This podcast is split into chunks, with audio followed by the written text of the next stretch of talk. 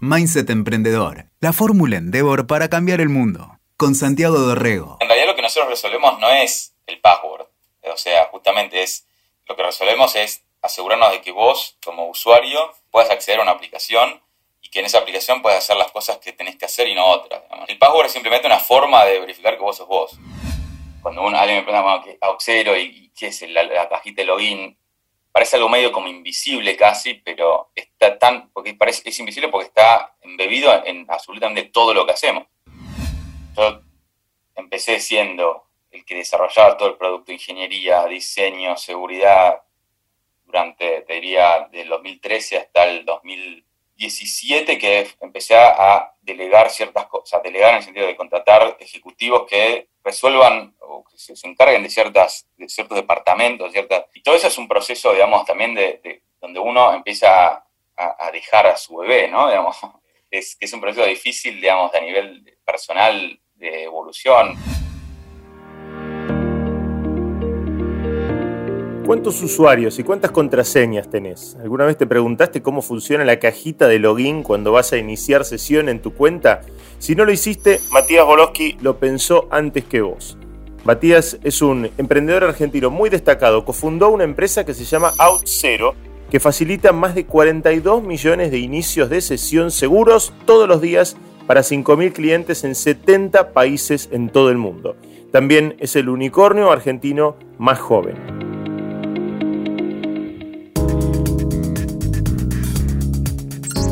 Hola, soy Matías Boloski, el CTO y cofundador de Outzero.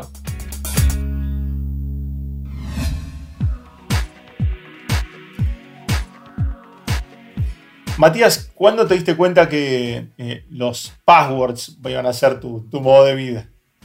Y cuando en realidad este, fue, fue una historia que arrancó en 2006, 2007. Antes de hacer Outzero yo tenía una empresa de consultoría que la construí con otro socio y uno de los temas este, en los que nos metimos trabajando con Microsoft era en este tema de, la identidad, que en, ese momento era más, este, eh, no era un tema tan, digamos, en boga como, como quizás es ahora, pero había un, par de casos de uso que eran interesantes, que era cómo hacían hacer que dos empresas puedan interactuar entre sus sistemas sin tener que crear los usuarios entre ellos, digamos, en los sistemas, ¿no? Y, sino que más bien los usuarios utilicen la identidad que tienen en su empresa para poder entrar a los sistemas de otra empresa. Es un problema grande que sigue existiendo en el mundo, digamos, pero en ese momento era muy de nicho. Pero bueno, la, arquitectura con la cual resolves ese problema es la base de lo, de lo que hoy es OutZero y, este, y de alguna manera lo, lo que resuelve es que tengas una sola cuenta para acceder a todas las cosas. Así que bueno, ese fue como el, el, inicio de, resolver este problema de los passwords. Escribiste un libro sobre eso, ¿no? O sea, digamos, es, es un emprendimiento que nace de, de, un libro. Nunca nadie hizo tanta guita con un libro. Bueno, sí, por ahí sí, algunos. Este. Sí, sí, sí. Este, el libro lo escribimos, de hecho, empezamos a escribirlo en 2009, 2010. Sí. Después de haber empezado, de, hecho, digamos, una experiencia, digamos, de, de entender este problema y bueno, lo que lo exacerbó el problema fue la entrada de la nube, o sea, software este, que vive en la nube y que, vos lo puedes comprar con, con, suscripción y que no tenés control de eso. Este, y la entrada también de los, de los smartphones, que también cambia un poco la manera de, que uno se autentica a los sistemas de una empresa, porque antes vos ibas a tu, a tu oficina, tenías el desktop este, al internet, al intranet, eh, y ese era tu, tu mundo, digamos, de, de que podías acceder, era eso todo muy cerrado y todo muy controladito, ¿no? Este, dentro de la empresa, el tipo de IT tranquilo, ese tomó un café, decía, están todos acá adentro, nadie trae, nadie me mete este, elementos extraños en mi sistema. El firewall era, digamos, súper importante en ese contexto, digamos, era, el internet estaba afuera y la intranet estaba para adentro y ese era el mundo, digamos, ¿no? Pero el teléfono, la nube, básicamente lo que hicieron fue hacer como que esa línea del firewall se, se desdibuje totalmente. Este, entonces, eh, lo que pasó hoy en día, lo que es el, firewall, en realidad es nuestra identidad. Y qué cosas podemos hacer con esa identidad en una aplicación. El firewall no existe más como concepto que protege este, quién puede acceder digamos, a los sistemas. Y este, se pasó a ser básicamente el proceso de autenticarse. Un empleado, un, proveedor, un, usuario final eh, y los permisos que esa persona tiene para con cada aplicación que utiliza. Entonces, es como que se desarrolló todo este, un cambio de paradigma en esos años y el libro básicamente lo que, lo que nosotros decimos es, describir los problemas de este nuevo mundo. Eh, y después hablar de una solución usando en ese momento la tecnología de Microsoft, eh, que justamente nosotros, esta empresa de consultoría que tenía, trabajábamos con Microsoft y este, hacíamos libros, hacíamos este, este, ejemplos de código, hacíamos cosas para explicarle a la gente cómo utilizar la tecnología de Microsoft para resolver problemas. Este era una de las cosas que nos enfocamos y por eso escribimos un libro porque era todo una problemática nueva. ¿Y, cómo pasás de eh, soñar con crear una, compañía para asesorar una gran compañía como, como es Microsoft? Y uno podría decir, bueno, ya está, ya llegué, me quedo acá, este, hice una compañía que le, da un, servicio muy grande a, una gran compañía, digamos, hay gente que hace eso y nada más. Digo, eh, ¿cómo fue el salto para llegar a, a Sí, eso que decís es muy real. Para mí era un sueño trabajar para Microsoft. Eh, este, eh, lo tenía como, como una utopía, digamos. Incluso la primera vez que viajé a, a Microsoft a trabajar en conjunto con la gente de ahí, tenía miedo, digamos, de, fallar y de, no, tener, no estar a la altura. Eh, pero después uno se da cuenta de que, de que no es tan así y que, eh, digamos, todos tienen la posibilidad de acceder a, conocimiento y, talento. Este, y no es que en Microsoft hay genios. O sea, sí, hay mucha gente buena, pero estamos todos al mismo nivel.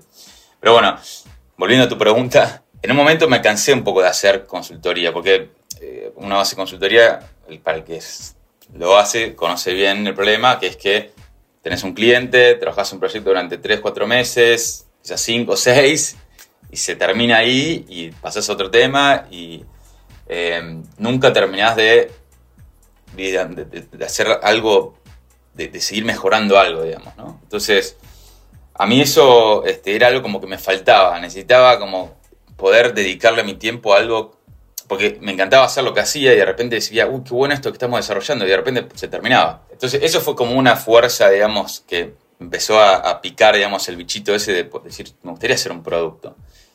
Después, este, la otra fuerza que, obviamente entró eh, era eh, que veíamos este problema, de, que, empezamos a escribir sobre eso, empecé, tenía un, hice un blog sobre el tema, empecé a trabajar con clientes implementando esta tecnología, esta arquitectura, y de alguna manera como que empecé a ver que había un gap en la industria con este problema. Entonces, también como un, tema de timing, de oportunidad y de, que realmente veía que estaba eso eh, este, latente. Entonces, entre que tenía ganas de hacer producto, de que ya había pasado ocho años de que, estaba haciendo esa, esa empresa de consultoría, y que estaba la oportunidad de, hacer esto y que, yo entendía muy bien el problema, eh, dije, bueno, me, mando a hacerlo, digamos.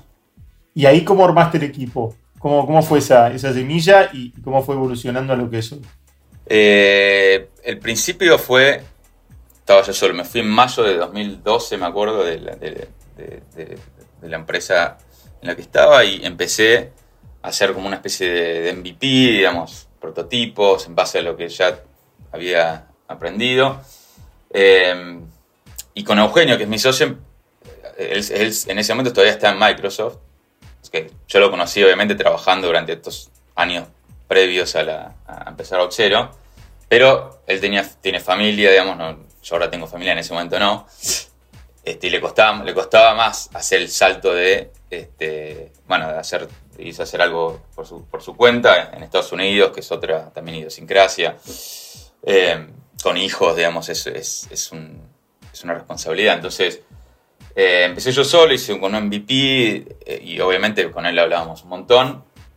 él empezó a hablar con clientes potenciales que le podrían llegar a interesar en medio como side project dentro de Microsoft, como algo paralelo, en su tiempo libre, digamos, y te diría que en para fines de 2012, este, yo ya me quedé quedado sin plata, digamos, de todavía no, teníamos un producto, pero no, tenía para sueldo, digamos, durante cuatro o cinco meses para vivir. Eh, y empecé a, a con Eugenio, bueno, a buscar este, empresas que necesiten nuestro servicio de consultoría, digamos, como paralelamente a hacer el producto, porque teníamos que subsistir. Así que bueno, a partir de encontrar algunos clientes, también empecé a buscar algunos developers que me puedan ayudar para desarrollar las cosas que nos pedían esos clientes, que no tienen nada que ver con, con el problema que estamos resolviendo. Pero bueno, era para tener nafta, digamos, y, no tener que salir a buscar plata externa. Este, así que bueno, eso, eso fue la forma en que armamos el, como el equipo inicial. En febrero de 2013, Eugenio decidió, bueno, tengo que como ir all in a esta oportunidad y si sale, sale, si no sale, no sale, digamos. Pero como que estar así, digamos, en el tiempo libre tratando de... No, no, no, no, no funcionaba más. Entonces decidió irse de Microsoft y, bueno, dedicar su tiempo full time por lo menos seis meses. De hecho, tenía como un contrato con su, con su, su mujer de que eran seis meses y si no había red, no, había facturación. Claro. por favor, que venga. necesitabas que él estuviera eh, full time. Sí, sí, porque en algún punto, digamos, como que hacer las cosas, digamos, como un, proyecto paralelo mientras vos trabajás, lo puedes hacer durante un tiempo, pero llega un punto en donde tenés una masa crítica donde decís, bueno, tengo que probar, este, dedicar full y poder ver si realmente hay clientes que, comprarían esto que estoy haciendo. Y haciéndolo, digamos, eh, como un proyecto aparte es más difícil eso, digamos. Así que necesitaba que Eugenio esté también abocado 100% a eso y bueno, eso pasó en febrero de 2013 y nosotros para ese momento ya teníamos tres, tres programadores que nos ayudaban con la consultoría y que en, los tiempos en que no estábamos en la consultoría estábamos desarrollando el producto. Así que sí fue el primer equipo, era eso, digamos. Y después, a mí lo que me llama la atención y, tiene que ver con, que, con, lo que vos decías recién. Hoy estamos validados eh, por sistemas como, como, como Auth0 en, la nube, en los servicios, digamos, hoy nos definimos a través de ese tipo de identidad este, digital, ¿no? Virtual. Antes era, tenías, viste, una contraseña por aquí, otra contraseña por acá. Bueno, vamos hacia una identificación. ¿Vos pensás que vamos hacia una identificación única digital? ¿Te gustaría que fuera una única identificación digital o, eso sería, qué sé yo, peligroso? Es muy, es muy utópico eso. Eh, por, la, razón, la siguiente razón, o sea, sí, eh, como concepto sí, sería ideal, ¿no? Digamos, este, pero el problema es que quién es el dueño de esa identidad digital. O sea, ¿es Google? Claro, ¿quién es? Sí, sí, sí. ¿El gobierno? ¿Es este, Facebook? ¿Es, eh? Entonces, hay, hay, dos vertientes de, cómo se resuelve este problema, digamos. Por un lado está eh, la vertiente, digamos, de la, de la, este, identidad descentralizada, en donde sí, es como, digamos, con toda la movida, digamos, de blockchain, etcétera. si te fijas cómo funciona Bitcoin, digamos, yo tengo un wallet que lo tengo en mi teléfono y tengo una clave privada que es la que me permite acceder a mis Bitcoins. Eh, que si la llevo a perder pierdo los Bitcoins, digamos. Eh, y, de alguna manera es ese wallet este, es, mi, es, es mi billetera virtual, digamos, ¿no? Lo mismo se podría aplicar a identidad. O sea, que yo tenga un wallet. Un gran, gran, gran blockchain planetario, digamos, en donde cada uno tenga su, su, este, identidad. Exacto. Y, donde uno tenga control también de los atributos de su identidad. O sea, claro. mi fecha de nacimiento, qué sé yo. lo, que sea que tenga que ver con mi identidad, que pueda después usarse para este, permitirme acceso a ciertas cosas. Pero bueno, la cuestión de que implementar eso, digamos, la adopción de eso es el problema. O sea, imagínate que hoy Bitcoin, o sea, vos lo, lo terminás usando porque hay un valor monetario por detrás, que vos te interesa, digamos, que yo, Bitcoin como proyecto o, querés hacer plata este, ahora en estos rush de, de, Bitcoin y, bueno, estás dispuesto a bajarte el wallet y, y vas a tener mucho cuidado de no perder eso, eh, pero ¿cuál es el incentivo para que vos te bajes el, la identidad digital ¿quién lo usa eso? O sea, si no hay aplicaciones que lo implementen, entonces no tiene ningún valor para vos hacer, usar eso. Claro. Entonces es como medio un huevo la gallina ese problema. Eh, para resolverlo es como que se necesita demasiada, decía, mucha adopción y como que va a tardar mucho tiempo. Es un modelo interesante y creo que hacia eso tiende en el largo plazo. Pero por otro lado tenés otra vertiente que es la vertiente de que en realidad lo que, lo que hay que eliminar son los passwords. Eso es lo más, digamos, complejo y, obsoleto del sistema de autenticación. no me puedes decir eso. Vos, vos vivís este, eh, a partir de, un rengloncito donde ponemos el password. Mil millones de dólares, un unicornio de colores, de color de arco iris. y ahora me decís que los passwords tienen que desaparecer. Sí, porque en realidad lo que nosotros resolvemos no es el password. O sea, justamente es, es lo que resolvemos es asegurarnos de que vos, como usuario, este, puedas acceder a una aplicación y que en esa aplicación puedas hacer las cosas que tenés que hacer y no otras, ¿no? Y no, puedas saltar de, la seguridad de eso. El password es simplemente una forma de verificar que vos sos vos, ¿no? Y hay muchas otras formas, de hecho, algo que es muy común hoy en día, que no está muy adoptado por, por tema de complejidad, es el segundo factor de autenticación, ¿no? que algunos lo habrán visto, que es que te pide un código único, este, que después de poner nuestro password te pide un código único que lo tenés en el teléfono, entonces es algo que sabes, el password, y algo que tenés, el teléfono, eh, que es una forma más segura de asegurar que vos sos vos y que no te hackeen tu cuenta. Claro. Pero bueno, en el, a medida que, o sea, lo que está pasando ahora es que la industria se da cuenta que el password es una, solución obsoleta, de, hecho arrancó en los años 70 como, como la forma en que te, te, autenticabas a un mainframe, y no cambió, digamos, él lo sigue siendo lo mismo, al revés, se complejizó porque ahora te piden reglas para crear el password que son casi imposibles de cumplir, o que lo cambies cada 30 días y que no tiene sentido. Entonces, este, la forma en que eso se soluciona es, eh, que la industria lo quiere solucionar, es, es con un estándar que todos los browsers eh, implementen, que se llama WebAuthn, Web AuthN, que lo que hacen es, es el bridge, es el, puente entre el, browser, el navegador y tu device que tiene algún dispositivo biométrico. Como por ejemplo, yo en mi laptop tengo la huella. La huella. En el teléfono tenés Face ID, si tenés o no tenés. no todos lo tienen, pero a lo largo del tiempo, más devices, más, más dispositivos van a tener eh, esa capacidad. Entonces, esa sería la, digamos, lo que estaría eliminando el password. Básicamente pasa a ser tu huella o tu cara, la forma en que vos este, te autenticás a una aplicación. ¿Qué es lo que más o menos pasa en el teléfono? Ese es el. Eh, entonces, bueno, va a haber una transición, digamos, y nosotros obviamente estamos en el lugar donde vamos a ayudar a que esa transición ocurra. Si vos claro. out zero, para justamente el valor que nosotros probemos es ese, que no te importa, digamos, hoy usas password, pero te vamos a ayudar a moverte hacia esa tecnología. Viste que ahora en pandemia estamos eh, replanteándonos y reflexionando un poco sobre la, sobre la virtualidad, ¿no? Yo lo veo a mis hijos teniendo sus reuniones virtuales y sus charlas. De pronto en mi casa hay tres este, videoconferencias a la vez, ¿no? Este, somos, una, somos un avatar, ¿no? Somos, una presencia virtual en, en, una, en una webcam, en una compu, en un celu.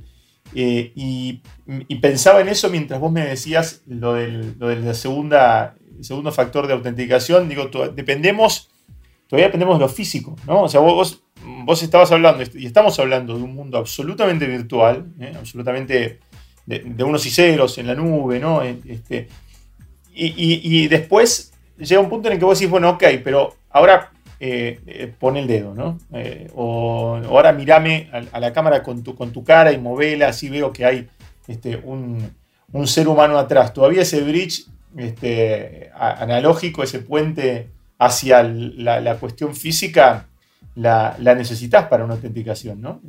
Pega, como una vuelta, ¿no? En el fondo necesitas que otra vez venga esa persona, ¿no? Este, no te digo que era la, la fe de vida del banco, viste que una cosa precámbrica que vos tenés que ir, hola, ¿qué tal? Estoy vivo, ¿no? Pero, pero fíjate que, como que pega la vuelta. Sí, sí, a ver, este, eh, a medida que se van digitalizando los, procesos, las empresas, eh, bueno, donde más ocurre es en los, fintechs, ¿no? los bancos virtuales, eh, el, famoso proceso KYC, no, Know Your Customer, necesita de que haya una prueba de vida. Lo cual, este, sí, es, tiene que estar ese componente y creo que digamos, si no pasa lo que pasa en el, eh, lo que está pasando mucho en el mundo hoy, que es, hay infinidad de bots. O Claro, sea, claro. eh, te digo, mira, nuestro tráfico eh, en Auxero hay un 50-60% del tráfico son bots. O sea, Wow. son bots que están tratando de entrar por algún lado y, y- y cada vez es más difícil también defenderse de esos bots, porque con la inteligencia artificial, con, con la cantidad de poder de cómputo, con la posibilidad de tener cualquier IP address, IP address de- de- de- del mundo a un clic, lo que pasa es que termina siendo este, realmente difícil. Tenés que invertir realmente mucho poder de cómputo, ingeniería, este, para poder para pararlo. hacer este, defenderte de ese tipo de cosas. Entonces, todas estas cosas de, digamos, prueba de vida y todo, lo que, están, lo que tratan de hacer es justamente defenderse de, de fraude al final del día. Sí. Es, es, el, es la- el gran problema de lo digital y que en algún momento, digamos, que tampoco se sabe dónde va a terminar, ¿no? Porque incluso vos ves hoy en día, incluso con la prueba de vida, ¿no? Que uno pone la cara y dice, ah, Sí. no sé qué. No, el otro día uno de los, de los ingenieros eh, nuestros hizo un, un video, digamos, con deepfake, que Con es esa deepfake. tecnología que te, te genera ¿viste? tu cara, que cualquier cara, digamos, puede ponerte, reemplazar mi cara, Sí, eh, con los gestos y todo, y logró este, pasarse pasar por otra persona, digamos. Entonces, no es que está resuelto el problema ese, digamos, ¿no? Pero sí hay, obviamente, al final, al final de cuentas, el problema a resolver es el fraude, los scams, ¿no? Eh, que se resuelven con un conjunto de cosas. O sea, la prueba de vida y la- el, el- humano detrás de la cuenta es una, pero por eso necesitas también algo que sabes, algo que necesitas tener. Y, digamos, el futuro digamos, de la autenticación en realidad es como algo más continuo y gradual, no como hoy que es muy discreto, que es pongo mi usuario password y ya estoy adentro claro. sino que primero quizás pongo mi huella, estoy adentro, después cuando quiero hacer una operación más sensitiva, quizás pongo mi cara eh, y después ya tengo ese, ese segundo nivel de acceso, pero al mismo tiempo tengo que chequear que las señales de, este, de dónde estoy haciendo esto no haya cambiado, por ejemplo, abruptamente, que cual. siempre en el mismo lugar en general, o, o que... Entonces, es un, o sea, la- por eso la autenticación parece muy simple hoy en día, que es un password, pero eh, es cada vez más complejo el problema. No, y además, y además es algo que nos, nos viene preocupando eh, en- a lo largo de, de- de siglos, ¿no? De, las eras y de las épocas. Por supuesto que hoy eh, hablamos con vos de, una empresa como, como OutZero, de una empresa que, que ya levantó mil millones, ¿no? que, que tiene absoluta este, proyección, pero, pero no se trata de, de- una empresa que viene hoy porque hay una coyuntura que la necesita. Además, me parece que esto es algo que necesitamos a lo largo de, de- todas las épocas, ¿no? Saber validar quién somos, ¿no? O sea, es algo que somos eh, y que es inherente al ser humano, ¿no? ¿Quién sos? ¿Cómo te llamás? Eh, eh, ¿cómo, ¿Cómo me demostrás que, quién sos para que yo confíe en vos? Hay una cuestión de confianza y de identidad que es, eh, es muy profunda, ¿no? No sé si, en algún momento te sentaste a pensar en eso, ¿no? Digo, tal, soy el que, tipo que está validando que esta persona es quien dice ser, ¿no? Sí, es como, es, por eso a veces es como, cuando uno, alguien me pregunta, bueno, ¿qué es Auxero y, qué es la, la cajita de login? En realidad es mucho más potente y es, es- tiene que ver con lo que vos decís, o sea, parece algo medio como invisible casi, pero está tan, porque parece, es invisible porque está embebido en absolutamente todo lo que hacemos. Entonces, este, por eso el potencial es tan grande también, porque Claro. eh, de alguna manera es como, de alguna manera, es, es el- el- la, la confianza es, es todo en, en la sociedad, digamos, ¿no? Uno, uno hace cosas con, con otra persona, con otra, una aplicación, con lo que sea, porque confía que eso funciona, porque va a resolver sus problemas. Y resolver al final el problema de la confianza es, es un problema muy grande, o sea, es un problema gigante que, que obviamente no, solo, no, so- no somos los únicos que lo vamos a resolver, no, no, No, claro. Acá nosotros, justamente, nosotros siempre lo que pensamos es que Auxero no es un, porque eh, hubo muchas, muchos este, attempts, ¿cómo se llama? Eh, Intentos. muchos intentos, gracias. Eh, muchos intentos de hacer como la identidad digital única.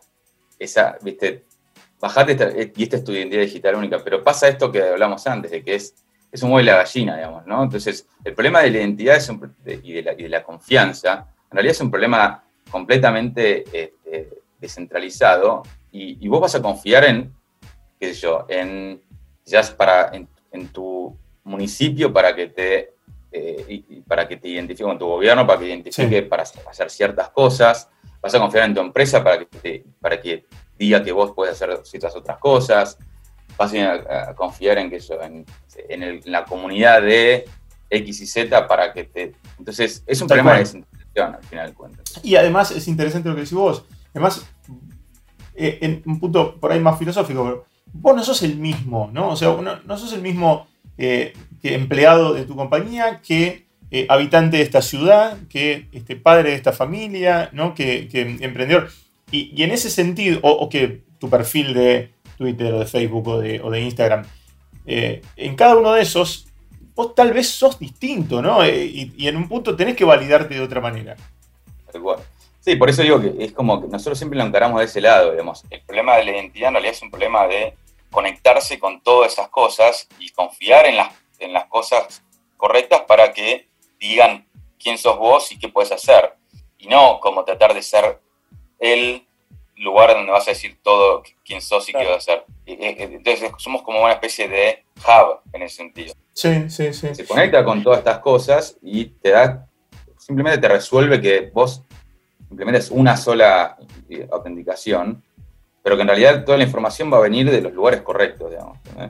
¿Y te pasó que alguna vez tuviste de que, que, pensarte a vos con, otra, con otra identidad? De pronto cambiar tu cabeza de decir, bueno, ahora no soy más el emprendedor, ahora soy el, tipo que está a cargo de una, de una empresa de mil millones de dólares. Este, porque eso también es un cambio de identidad fuerte, ¿no? O una cosa es empezar con tu socio, charlar y de pronto pegar ese, ese salto, ¿no? Te parás adelante de otras, de otras personas. O como vos decías, yo llegué a, a, a Monteview y, nada, hoy Microsoft, ¿viste? Hoy esto lo creó Bill Gates. Y de pronto decís, pero pará, yo estoy parado acá y les estoy dando este, este servicio con mis ideas y mi capacidad. ¿Sentiste eso? Sí, a ver, el rol va evolucionando a medida que, va creciendo la empresa y la oportunidad que uno entiende que, tiene entre manos eh, y la empresa va creciendo y vas contratando más gente, obviamente que tu rol va, cambiando y no sé si tu identidad va cambiando, pero sí, definitivamente aprendes mucho en el proceso y, a ver, yo empecé siendo el, el que desarrollaba todo el producto, ingeniería, diseño, seguridad, durante, te diría, del 2013 hasta el 2017, que empecé a delegar ciertas cosas, delegar en el sentido de contratar ejecutivos que resuelvan o se, encarguen de, ciertas, de ciertos departamentos, ciertas, y todo eso es un proceso, digamos, también de, donde uno empieza a, dejar a su bebé, ¿no? Digamos, es, un proceso difícil, digamos, a nivel personal de evolución. Me acuerdo muy bien, en un momento hice como proceso de, algo que viene de la filosofía japonesa, japonesa un concepto que se llama Ikigai, que no sé si lo conoces, pero eh, es, un, es una cosa simple, pero te propone pensar en, esto, en este diagrama de Venn de qué es lo que a uno le apasiona, qué es lo que uno es bueno haciendo, qué es lo que te puede dar un rédito económico y qué es lo que le sirve a los demás. Ok. En este caso, a la empresa. Eh, y la intersección entre esas cuatro burbujas, digamos, es como sería el ideal de lo que tendrías que estar haciendo. Y bueno, al principio es como que sí, está todo alineado eso. Después uno va creciendo y empieza a hacer cosas que es, pero esto no sé si es lo que más me, me, encanta hacer. A mí me gusta mucho más el proceso de creación, eh, el proceso de, tener al cliente y ver el impacto de lo que, de lo que haces. Y en un momento pasás de hacer eso a, construir el producto, pasás a construir la organización que construye el producto. Te vas corriendo en los conjuntos un poco. Claro, y, digamos, hay ciertas cosas que, bueno, uno va entendiendo que le gustan más o menos. Es un proceso difícil para el emprendedor, creo, porque de alguna manera eh, uno tiene que de repente confiar en otra persona para seguir haciendo esto que uno tiene la sensación de que es de uno. Pero a la vez sostener la pasión porque sabes que esa es, tu idea y eso es lo que te motivó y te, te movió a, generarlo en la, primera entrada, ¿no? en la primera instancia. Exacto, entonces por, eso es tan importante todo lo que es la cultura, digamos. O sea, al final, al final de cuentas, como el, común denominador de, la empresa y, el legado, digamos, de los founders, en realidad es eso, es vos tenés que tratar de destilar la forma en que pensás, la forma en que la forma en que decidís en un set de este, atributos eh, o, formas de pensar, o que se llaman valores, ¿no? Y que eso, este, de alguna manera, se, esparza en la organización. Es muy, muy, muy difícil de lograr eso. Eh, y creo que las, empresas que mejor lo hacen son las que mejor después le van, porque logran trascender a los, fundadores, digamos. Tal cual, tal cual. Y logran definir eh, otra vez la, identidad de la, compañía, ¿no? Exacto, ahí llegas al, core, que es la identidad de la compañía, es ese. Eh, y, digamos, es como muy difícil de encontrar los atributos característicos que realmente, digamos, describen bien a la, la identidad de la organización. Así que es un proceso muy, muy interesante, donde se aprende mucho, donde se va, donde se, se va refinando. Por ejemplo, nosotros al principio teníamos ocho valores, o siete, ocho valores eran, que, que, describían, digamos, cómo comportarse, cómo, cómo pensar, cómo decidir. Hoy tenemos tres, lo, tratamos de destilar a tener tres, que son, el primero es n plus 1, n más 1 es mayor a n. Es una formulita, digamos, eh, al mejor estilo de lógica matemática. Sí, Este, que lo que dice es, en realidad, eh, lo que trata de, de, de escribir es que tenés que hacer las cosas de forma incremental, que no tenés que olvidarte de eso, de que vos hoy hiciste un pasito más y, lograste que n más 1 sea mayor a n, que lo que, lo que había antes. A veces nos olvidamos de, que las cosas se crean poniendo un granito de arena arriba del otro, un, bloque de Lego arriba del otro. Y eso para mí es una, es, una, es una cualidad fundamental de que hace que la empresa se mueva de forma orgánica, incremental, sin hacer este, ¿viste? proyectos que duren un año, que nunca este, está claro cuál es el, fin y, entonces, eh, bueno, ese es uno de los, valores que tenemos fundamentales. Después el segundo es eh, give a shit, se llama, medio mm. este, controversial para con, los que no hablan inglés, digamos, pero es una, es una, una, frase, digamos, común en, el inglés que tiene que ver con que te apasione lo que haces, ¿no? De que te, te importe lo que haces es un poco abstracto, pero digamos, tiene que ver con encontrar a la gente que no le da lo mismo, digamos, ¿no? Y que, realmente le pone el extra a, lo que hace. Que le importa los detalles, que le importa que las experiencias sean buenas, que, no, que no, hacer las cosas a medias, ¿no? Entonces, ese es otro gran, gran valor. Y el último es One Team, One Score. Un equipo, un resultado. Y este es un valor que también fue, se fue, eh, no, no estaba al principio, de hecho pero se fue desarrollando a medida que pasó el tiempo y tiene que ver con que cuando vas creciendo, haciendo que la empresa evolucione, creciendo, los equipos crecen, eh, es muy fácil eh, olvidarse de que es un solo resultado el que importa. Claro. Quizás ventas este, le está yendo muy bien, pero el producto de ingeniería está sufriendo. Eso no está, eso no, no es el objetivo. El objetivo es que todos estén pensando en ganar el partido, no en que el, bueno, el delantero hizo dos goles, pero la defensa, el, arquero se comió cinco, no, eso no importa. O sea, perdiste. Así que ese es el, este, ese es un, es un, valor importante que, de nuevo, ponen todo el tiempo arriba de la mesa el, tema de que tenemos que colaborar para hacer las cosas. Sí. Así que bueno, esos son los tres grandes, las tres grandes valores que definen nuestra identidad hoy. Y está bueno llevárselo y tenerlo como, este, como, como, como norte, como, como brújula. Finalmente, eh, terminamos hablando de, quién somos, ¿no? de, quién es la compañía, de, quiénes son los que trabajan en, el equipo y, hablamos de, identidad, identidad emprendedora ¿no? y, cómo se, se, valida eso que somos, esa, esa identidad que somos. Matías, un placer charlar con vos.